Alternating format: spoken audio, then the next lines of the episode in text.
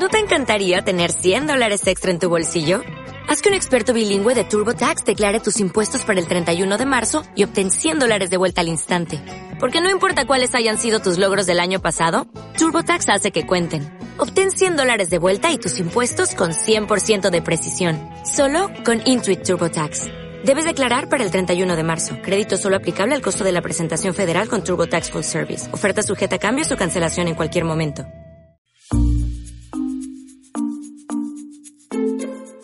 Hola, ¿qué tal? Me llamo Felipe Galán y esto es Se habla español. Bienvenida o bienvenido al podcast número 35, en el que vas a poder conocer a un paleontólogo español famoso en todo el mundo dentro de su campo de investigación. Se llama Juan Luis Arzuaga. Por cierto, no sé si sabes a qué se dedica un paleontólogo, cuál es su trabajo. Bien, pues un paleontólogo es una persona que estudia e interpreta el pasado de la vida sobre la Tierra a través de los fósiles. ¿Y qué son los fósiles? Pues los restos de organismos que vivieron en nuestro planeta en tiempos pasados, en tiempos remotos. Por ejemplo, huesos, esqueletos completos y ese tipo de cosas. Esos son fósiles. Luego lo explicaré con más detalle. Pero antes tengo que hablarte de la escuela de mi amigo Iñaki, la escuela de español 15TC que se encuentra en la ciudad de León. En el programa anterior te hablé de los monumentos históricos más importantes que se pueden visitar mientras se aprende español, porque León concentra una gran parte de la historia de España.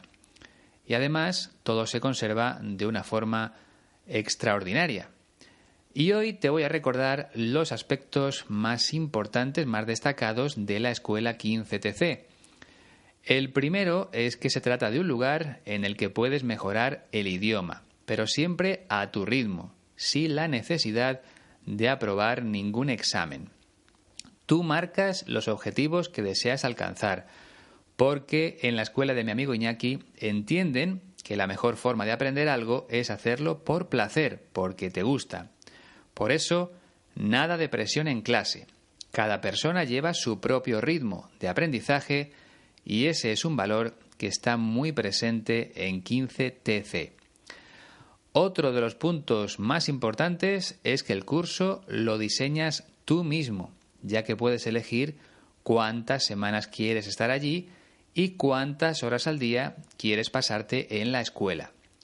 A lo mejor tú solo quieres estar en clase una hora al día, porque prefieres aprovechar el viaje para hacer turismo. Pues perfecto. La escuela se adapta a ti. O al contrario, a lo mejor prefieres pasarte toda la mañana en la escuela y dejar el turismo para las tardes. Pues también genial. Tú decides el número de horas que quieres dedicarle a mejorar el español. Más cosas destacadas. Por ejemplo, que no hace falta viajar en grupo. Puedes ir tú sola o tú solo, porque también ofrecen clases individuales. Aunque como es lógico, si vas con un grupo de personas, te podrás beneficiar de importantes descuentos en las tarifas de los cursos. Además, si por ejemplo estás buscando un lugar en España para realizar un viaje con toda tu clase, un viaje de estudios, la escuela 15TC te ayudará a organizarlo todo. Así que no pierdas más tiempo y entra en su página web para consultar los precios de sus cursos. Recuerda www.15tc.es y para ponerte en contacto con ellos info 15tc.es. Envíales un correo electrónico y resolverán todas tus dudas de forma rápida y amable. Ahora que llega el verano es una oportunidad fantástica para mejorar definitivamente tu español mientras conoces una de las mejores zonas del país, la ciudad de León y todo su entorno, que como ya te he contado en otras ocasiones cuenta con muchas posibilidades para hacer turismo. Te dejo todos los datos de la escuela en la descripción, como siempre. Y ahora vamos con más cosas en este podcast número 35.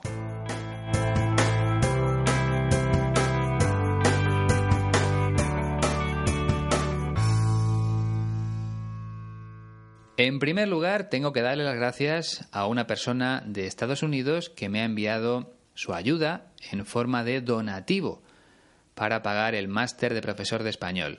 Se trata de Courtney Sawyers, creo que desde Memphis.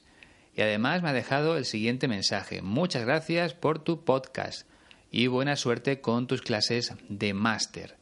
Al contrario, muchas gracias a ti, Courtney, por tu ayuda un donativo que me ha enviado a través de la página de iBox de forma segura con PayPal. Ya sabes que puedes encontrar el enlace directo en la descripción.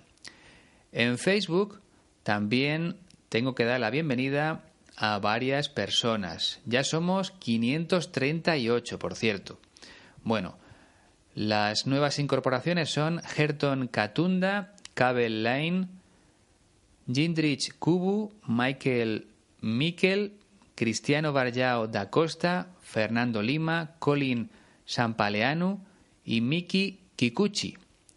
Además, justo a través de Facebook, una persona de Rusia, Alexander Guraliov, creo que se dice así, Alexander Gural, Guraliov, como ves Alexander me cuesta bastante, me ha dicho que le envíe un saludo y también a su novia Masha. Por tanto, a los dos, a Alexander y a Masha, saludos desde Madrid.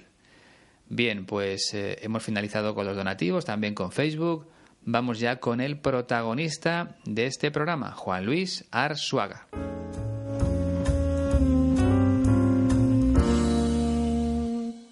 Juan Luis Arzuaga nació en Madrid, en la capital de España, en 1954. Tiene, por tanto, 63 años. Es doctor en Ciencias Biológicas por la Universidad Complutense de Madrid. Su objetivo siempre fue estudiar la evolución humana a través de los fósiles, por tanto, tenía que trabajar sobre el terreno para encontrar los restos humanos necesarios para conocer los secretos de la evolución del hombre. En 1982 organizó el equipo de investigadores de los yacimientos de la Sierra de Atapuerca, en la provincia de Burgos, y fue nombrado codirector de esos yacimientos en 1991. En este caso, un yacimiento con Y, yacimiento, es un lugar donde se encuentran restos fosilizados y normalmente hay que excavar en la tierra para encontrarlos. Y eso es lo que hace Juan Luis Arzuaga en la Sierra de Atapuerca. Una sierra es una especie de montaña. Pues él lo que hace allí es buscar nuevos fósiles que le ayuden a entender la evolución humana, la evolución del hombre. Por ejemplo, en junio de 2001 encontró las pruebas para confirmar que los homínidos, que los hombres que vivían en esa zona, ya usaban el fuego hace 150.000 años. Usaban el fuego hace 150.000 años. Y eso lo descubrió a través de los fósiles que encontró en las excavaciones. Pero, por supuesto, ha hecho muchos más descubrimientos. Algunos de, algunos de ellos se pueden ver en el Museo de la Evolución Humana que se encuentra en Burgos y del que Arzuaga es director científico. Por cierto, Burgos se encuentra a 180 kilómetros de la ciudad de León, así que si aprendes español en la escuela 15TC, puedes aprovechar para realizar una visita al Museo de la Evolución Humana de Burgos. En coche son menos de dos horas de viaje. Juan Luis Arzuaga, además, es autor de numerosos artículos en las más importantes revistas científicas del mundo y ha impartido conferencias en universidades de ciudades como Londres, Cambridge, Zurich, Roma, Arizona, Filadelfia, Berkeley o Nueva York. Lo que vamos a escuchar es un fragmento de una conversación que mantuvo con el periodista Antonio San José en la Fundación Juan March. En primer lugar, Arzuaga explica qué es un paleontólogo. El paleontólogo es aquel que descubre y estudia fósiles. Entonces, para mí, las dos vertientes son imprescindibles. Hay que descubrirlos, por eso hay que ir, hay que ir al campo, pero no se es paleontólogo de verdad si no se estudian a continuación en el laboratorio. Somos el, producto de nuestra historia, somos el resultado de un proceso histórico. Eh, nos ha producido la historia, nos ha generado el, curso del tiempo. Y, sucede como cuando a cualquier persona eh, le hace una pregunta ¿quién es usted? Cuando a cualquiera de nosotros nos preguntan, ¿y tú quién eres? ¿Y usted quién es? Siempre respondemos en términos eh, biográficos. Pues yo nací en tal sitio, fui a tal colegio, mis padres tenían esta profesión. Es como si no supiéramos decir quiénes somos si no contáramos nuestra historia. Realmente no, no podríamos explicarnos, no nos entenderíamos. Pues alguien te dirá, pues yo soy de la India, mm, mm, me eduqué en esta religión, en estos valores, en nuestros paisajes, en este medio tuve estas experiencias biográficas. O sea que si no conocemos nuestra historia, el amnésico realmente no sabe quién es. La persona que no tenga memoria no puede responder a la pregunta de quién es, porque no sabe quién es, hasta que no recupere la memoria. Entonces vuelve a saber quién es. Bueno, por lo menos no sucede como especie. Eh, somos, sabemos quiénes somos en la medida en la que conocemos nuestra historia. Como has podido comprobar, una de las principales características de Juan Luis Arzuaga es que se trata de un gran divulgador científico, porque es capaz de llegar a la gente de la calle con un lenguaje sencillo. Otros investigadores solo utilizan palabras complicadas, palabras técnicas, difíciles de entender, y dan la sensación de ser demasiado serios. Arzuaga es todo lo contrario, es una persona muy cercana que sabe conectar con la gente, sabe cómo atraer la atención de otras personas. Además, siempre tiene una sonrisa en el rostro, lo que facilita mucho la comunicación. Vamos a ir analizando poco a poco sus palabras. Primer fragmento. El paleontólogo es aquel que descubre y estudia fósiles. Entonces, para mí, las dos vertientes son imprescindibles. Hay que descubrirlos, por eso hay que hay que ir al campo, pero no se es paleontólogo de verdad si no se estudian a continuación en el laboratorio. Paleontólogo es aquel que descubre y estudia fósiles. Es lo que te decía antes. El paleontólogo trabaja sobre el terreno, en un yacimiento, en una excavación, e intenta descubrir nuevos fósiles. Y después también se encarga de estudiarlos. Y sigue diciendo, para mí, las dos vertientes son imprescindibles. En este caso, vertientes con V significa aspectos, puntos de vista. Las dos cosas son imprescindibles, tanto descubrir fósiles como estudiarlos. Ambos puntos de vista, ambas vertientes, son imprescindibles, son fundamentales. No se puede prescindir de ninguna de las dos, porque son necesarias, son imprescindibles. Hay que descubrirlos, pero eso requiere, hay que ir al campo. Bueno, aquí corrige a la hora de hablar, hay que descubrirlos, pero eso requiere trabajar en el campo o requiere ir al campo. Es decir, para descubrir fósiles hay que trabajar sobre el terreno, excavando en el campo donde se encuentre el yacimiento. Pero uno no es paleontólogo de verdad si no se estudia a continuación esos fósiles, si no se estudian esos fósiles encontrados en el laboratorio. No basta con descubrir los fósiles, hay que analizarlos al detalle en el laboratorio para conocer todas sus características y para poder compararlos con otros. Cada fósil aporta nueva información, pero para llegar a esos datos es necesario estudiar los restos encontrados en el laboratorio. En el segundo fragmento explica qué somos los seres humanos. Somos el producto de nuestra historia, somos el resultado de un proceso histórico. eh, nos ha producido la historia, nos ha generado el, el curso del tiempo. Somos el producto de nuestra historia, somos el resultado de un proceso histórico.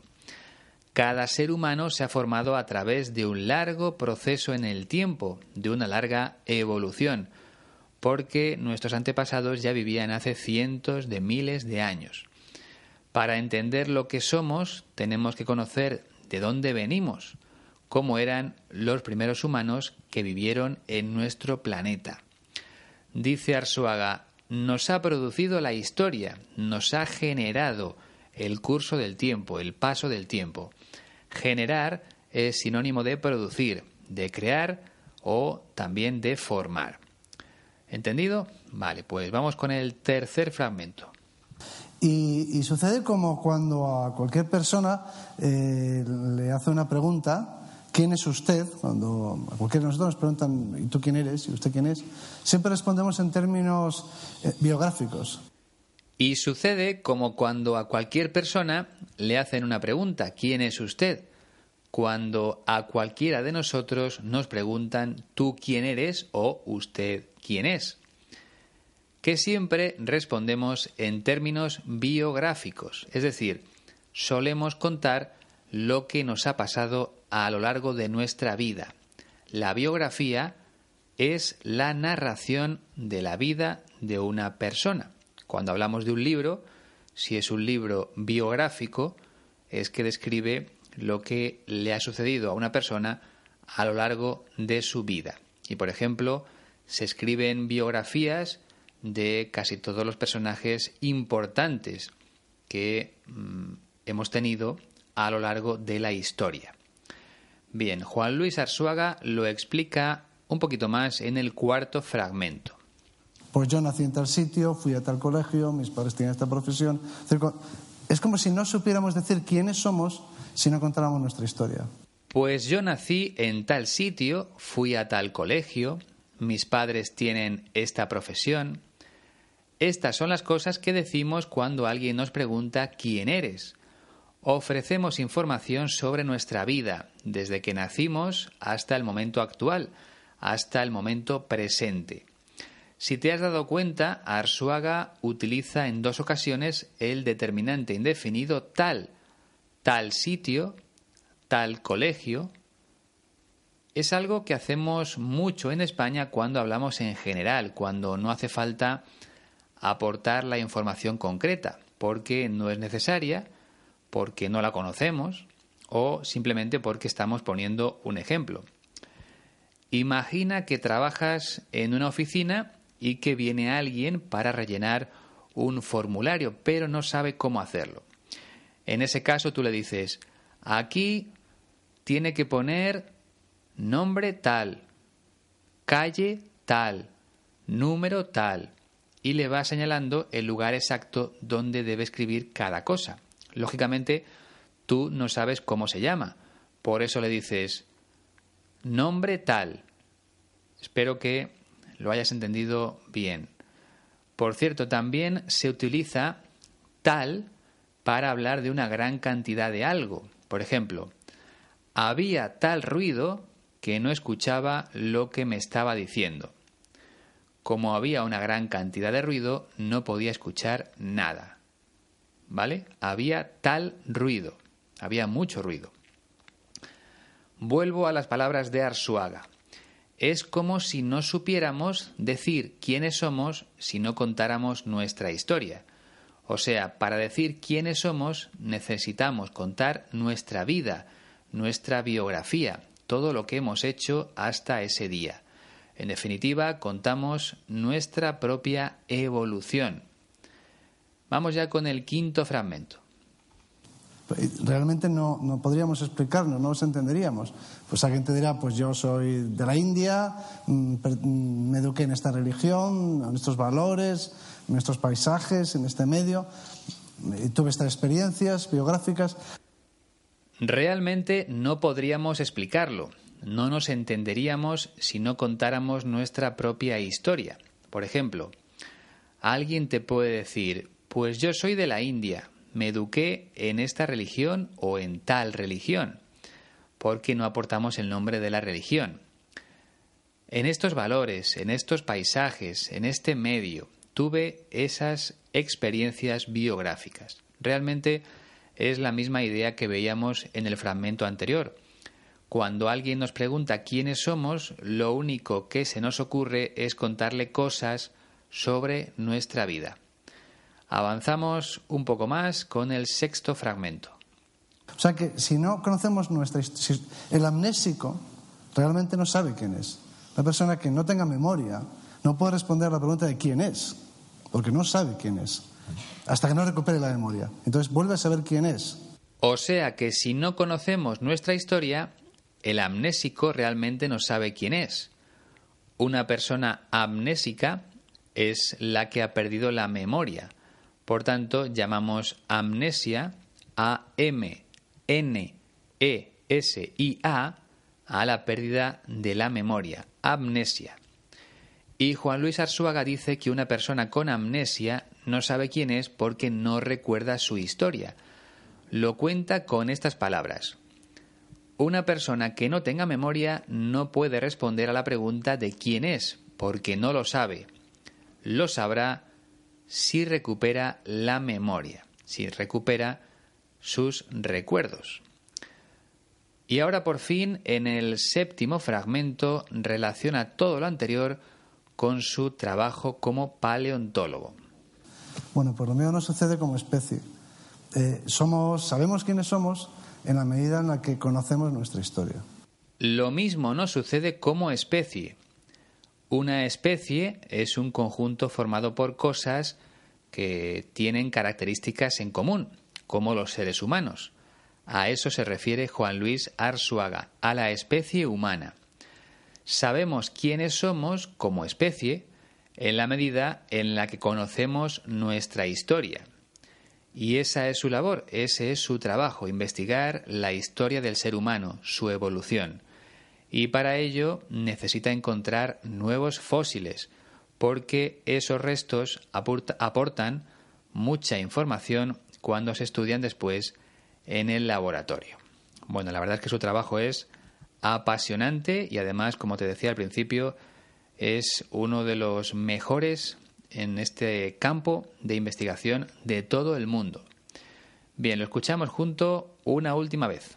El paleontólogo es aquel que descubre y estudia fósiles. Entonces, para mí, las dos vertientes son imprescindibles. Hay que descubrirlos, por eso hay que ir, hay que ir al campo, pero no se es paleontólogo de verdad si no se estudian a continuación en el laboratorio. Somos el, producto de nuestra historia, somos el resultado de un proceso histórico. Eh, nos ha producido la historia, nos ha generado el, curso del tiempo. Y, sucede como cuando a cualquier persona eh, le hace una pregunta ¿quién es usted? Cuando a cualquiera de nosotros nos preguntan, ¿y tú quién eres? ¿Y usted quién es? Siempre respondemos en términos eh, biográficos. Pues yo nací en tal sitio, fui a tal colegio, mis padres tienen esta profesión. Es como si no supiéramos decir quiénes somos si no contáramos nuestra historia. Realmente no, no podríamos explicarnos, no nos entenderíamos. Pues alguien te dirá, pues yo soy de la India, mm, mm, me eduqué en esta religión, en estos valores, en estos paisajes, en este medio tuve estas experiencias biográficas. O sea que si no conocemos nuestra historia, el amnésico realmente no sabe quién es. La persona que no tenga memoria no puede responder a la pregunta de quién es, porque no sabe quién es, hasta que no recupere la memoria. Entonces vuelve a saber quién es. Bueno, por lo menos no sucede como especie. Eh, somos, sabemos quiénes somos en la medida en la que conocemos nuestra historia. Antes de despedirme me gustaría pedirte un favor. Ya lo he hecho en otras ocasiones, pero para mí es realmente importante que compartas el podcast con tus amigos, que le pongas una nota en la plataforma en la que lo escuches, como iBox, iTunes o cualquier otra. Además, si puedes dejar algún comentario, sería genial, me ayudaría mucho. Por otra parte, sigo esperando nuevos alumnos que quieran aprender español conmigo a través de Skype. La verdad es que cada día que pasa me gusta más esta solución porque permite aprovechar cualquier momento del día y lo puedes hacer desde casa o desde la oficina. No pierdes tiempo en desplazamientos a una academia y tú eliges la hora que mejor se adapta a tus necesidades. Así que ya lo sabes, si te apetece probar, envíame un correo electrónico a sehablaespanolpodcast.com y te doy toda la información sobre las diferentes tarifas, porque hay bonos de 10 clases y de 20 clases que resultan más baratos. También puedes utilizar esa dirección de correo electrónico para preguntarme lo que quieras o, por ejemplo, para decirme que vas a venir a Madrid. Así podré conocerte. Me haría mucha ilusión, como ya ha sucedido con otras personas. Por lo demás, ya sabes que si quieres ayudarme, puedes enviarme un donativo a través de la página de iBox de forma segura con PayPal. Tienes el enlace en la descripción del podcast. Y nada más, ha sido un placer, como siempre. Hasta la próxima.